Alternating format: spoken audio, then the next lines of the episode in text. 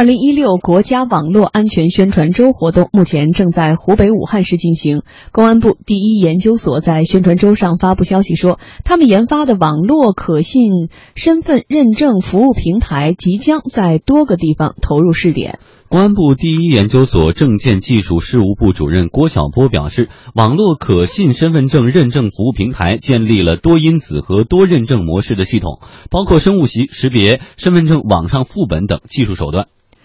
据了解呢，今后每个人都可以在网上生成一本终身的唯一编号的身份证的网上副本，通过一个特制的读取装置，身份证网上副本就能被读取出来，从而核实市民的身份。那么，如何能够将身份证网上副本与实际的人准确匹配开来呢？目前呢，身份证刷脸是首选的生物识别方法。深圳市创想一登科技有限公司董事长沈恰金说，他们做的网络账号人脸识别登录系统和身份证刷脸其实很相似了。就我们做的事情跟公安部现在做的事情有点类似，但是我们的做法就是说，因为我们做像刷脸登录嘛，用户第一次使用的时候，你的人脸的这个特征，我们的服务器记录，以后你就跟这个人脸特征比对就行了。那么公安部的做法呢，它是因为你办身份证的时候，你已经有一张照片在公安部了，那么你以后刷个脸的时候，你就去公安部上面跟这张照片进行一个比对，那么比对完了之后，如果是你的话，那你就是本人了嘛。它是这样的一个逻辑，所以它就可以做到你的人脸等于你的你的身份证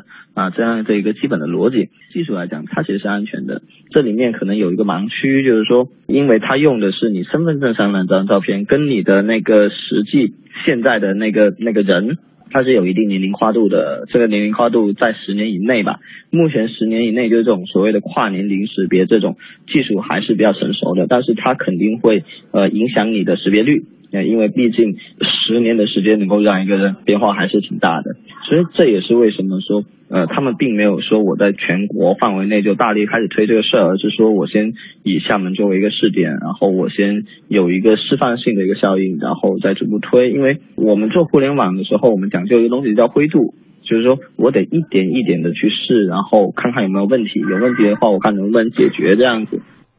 随着互联网发展，需要网络实名认证的场景是越来越多了。当人们在享受互联网带来便利的同时，也面临着个人信息泄露的风险。人们手持的居民二代身份证啊，存储了许多重要信息，如果不小心的弄丢的话，又没有及时挂失，呃，很有可能被不法分子冒用身份拿去做违法的事。猎豹移动安全工程师李铁军说：“网上身份证的副本既能给我们带来方便，也可以提高社会安全度。”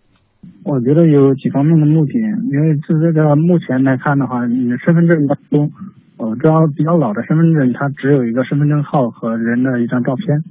啊，还有后台联网的记录的这个人的一些其他的身份信息。那嗯，在新办的身份证当中就加入了指纹识别，是一种生物特征。那，这样的话，这个证件当中存储的芯片就存的东东西就会更多，然后逐步再把人脸的特征也都放进去。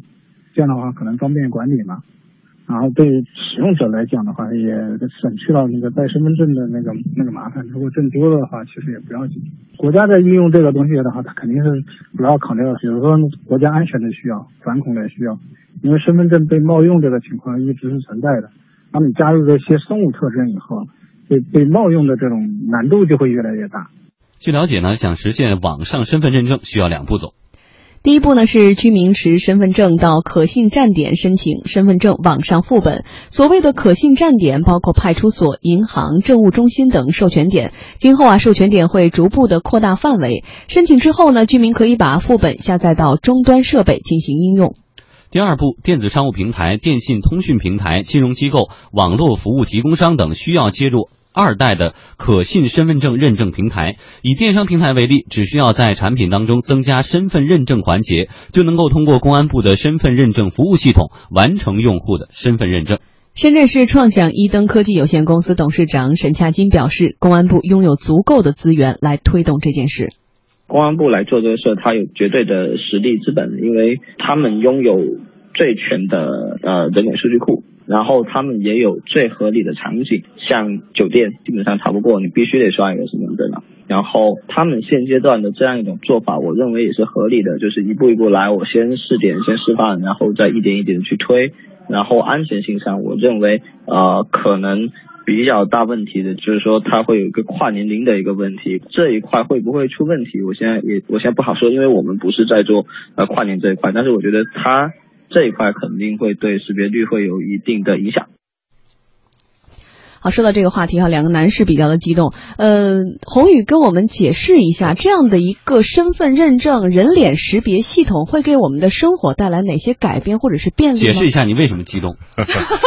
实际上是这样啊，不是因为我激动，其实它会给人的这个整个生活带来很多便利。比如说，呃，第一，第一个我们看到现在很多的这个网站的这个应用，当再去做认证的时候，他要去认证你的这这个脸。那以前呢，都是网站自己用自己的这个收到的这个身份证信息跟这张脸去做对比，人工比对。对，啊，不不不，不叫人工比对，它是双重的，一个是系统比，一个是这个人工比。但是毕竟它不是一个权威机构，那以后的这种人脸识别，它完全去可以用这张脸和公安部的这个标准的所谓这个网上这个身份证的这些数据。去做对比，这就是一个一个一个第一第一种应用啊，就是说这个所有的这种网上应用系统。第二一个，我们以前呢，这个住酒店你一定要去出示一个身份证来证明你是谁，那现在呢，用这个脸就可以了，是我证明我是谁。说到这个话呢，大家可能就都理解了哈，就是以后的很多政务需要证明你妈是你妈，你是谁的这种事儿。就都可以用这张脸去证明了。就是说，在我们办事儿的时候，比如说你的房产的过户啊，你去有一些这个公司开户需要认证这个人的时候，你直接凭这张脸可能就行了。那剩下的呢，我们想象说，证券公司开户、银行这些涉及到钱的、涉及到这个账户的很多东西，可以去用人脸去对应了。当然，我们也在说啊，就是说。人脸它不是一个呃充分必要条件，它可能是一个必要条件。你比如说，我们呃大家去过国外的时候，你知道，比如说去美国哈，它是靠什么呢？它是靠虹膜加指纹。那我们的这个网上身份证未来呢？我觉得这种应用呢，它也不是单一的纯粹的人脸的识别，可能未来也会去整合。比如说，你看我们现在。呃，很多公安机关它也会收集那个指纹信息，嗯，对吧？那这种指纹信息加人脸信息，可能是未来的我们一个主要的手段。那所以不同的地方的这个应用有不同的这种技术手段，我觉得这种组合可能会更安全一些。嗯，说到这个应用场景，你看现在我们常用身份证的，比如说你这个飞机过安检的时候。它会有一个身份证读取器，对，把身份证往那一放的话，它那个里边已经你当时拍的那张照片就已经出来了，对，然后比对跟本人是不是这样的，包括火车站进站的时候，票证人要一致，它也是有一个读取器，所以未来这种读取可能就不是读身份证这个本身了，可能就读一下你的脸就可以。了，所以更加的简便，然后也是精简了效率，而且会节省更多的人力，加强了政府办事的一个。没错，因为像刚才福江说的，就是以前呢，我们要求三十。哪三十呢？就是说这个实名、实人、实证，对吧？那这个就是这个实人这件事儿呢，其实最不好说。对，因为我有个双胞胎的姐妹，对吧？那我去去办这个事儿，实际上如果我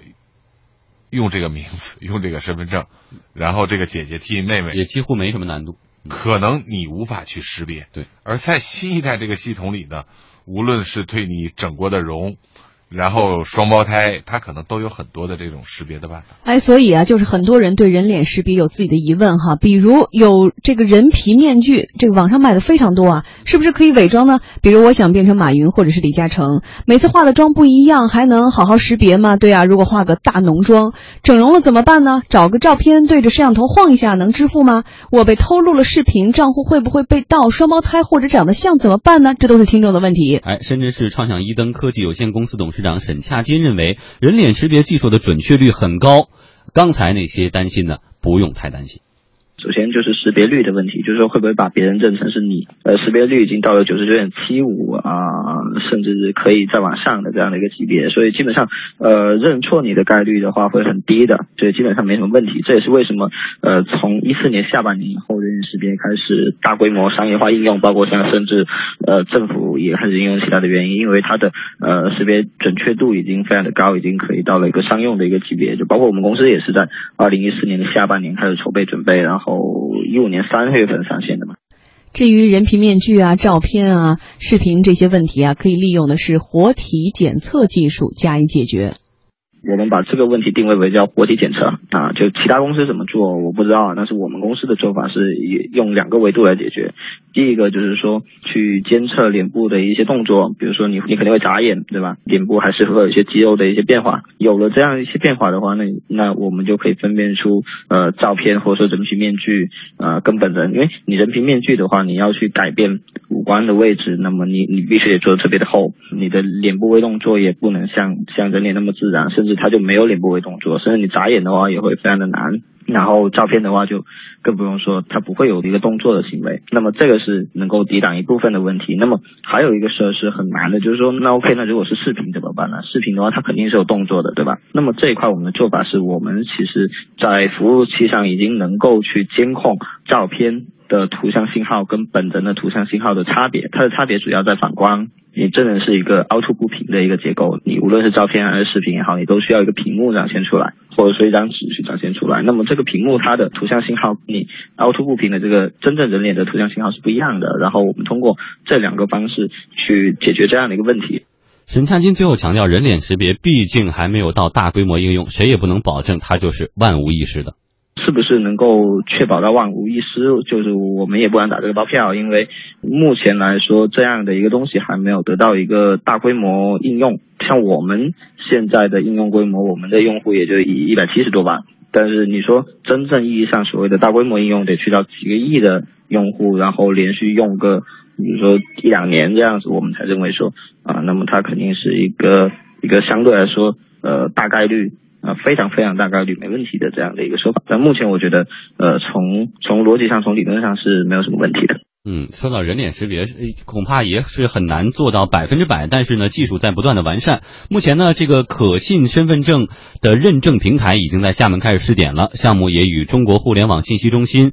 中国移动、中国建设银行、阿里巴巴、中国平安、蚂蚁金服、微信等行业机构都在展开合作。嗯，相比于数字密码，人脸、指纹等生物识别具有唯一、稳定的特点，能有效的提高支付的安全性，减少密码泄露风险。但是，生物识别真的绝对安全吗？猎豹移动安全工程师李铁军对此呢就持保留态度。比如说指纹识别这个东西，指纹识别如果说这个数据泄露了，记录的数据被其他人得到了，这个数据因为终身不能修改，如果这个数据泄露，那就是会造成一个相当大的麻烦。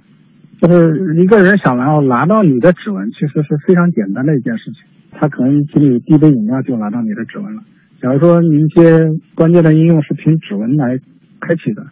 那你的指纹是非常容易丢失的。人脸其实也有这种可能性，所以说在这里面的话，应该是多因素验证，这是其中一个数据。嗯，我们打开一下脑洞哈，说这个最安全到底是什么？电影《碟中谍五》里边给出的虹膜都不是。都不是最安全的，它是什么？它是 X 光扫描步态分析啊，就你走路的时候，你的肌肉带动关节，包括骨头发生的变化，你的脊柱的弯度，对这个你想百分之百模仿另一个人可能性是没有的，那个是最安全的。但是我我们现在说到脸部识别，是不是也没有那么严峻的一个事？呃，实际上是这样，就是说这个我们刚才也聊过矛和盾的问题，就是说。呃，你防守的技术有多严密，就有多少人去研究这个进攻的技术。所以这世界上没有说所谓绝对安全或者绝对没有问题的事儿。呃，那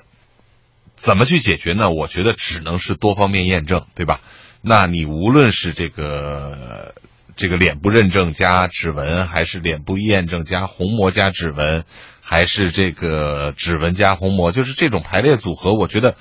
呃，总可以去解决大多数问题。对，那你说会不会有极端的这种极客或者黑客，他把这些问题都解决了呢？我们也很难说，对吧？但是，呃，对于正常的我们的这个老百姓的这个出行啊、交易啊，甚至一些这个处理一些这个政府的这些注册的事儿，比如说户口啊什么这些事儿，呃，有了这些手段，我觉得基本问题是没有了，不用大家去特别担心。你比如说，我们现在每个人的手机，大多数智能机里头都有这种指纹识别，这指纹识别已经很厉害了，对吧？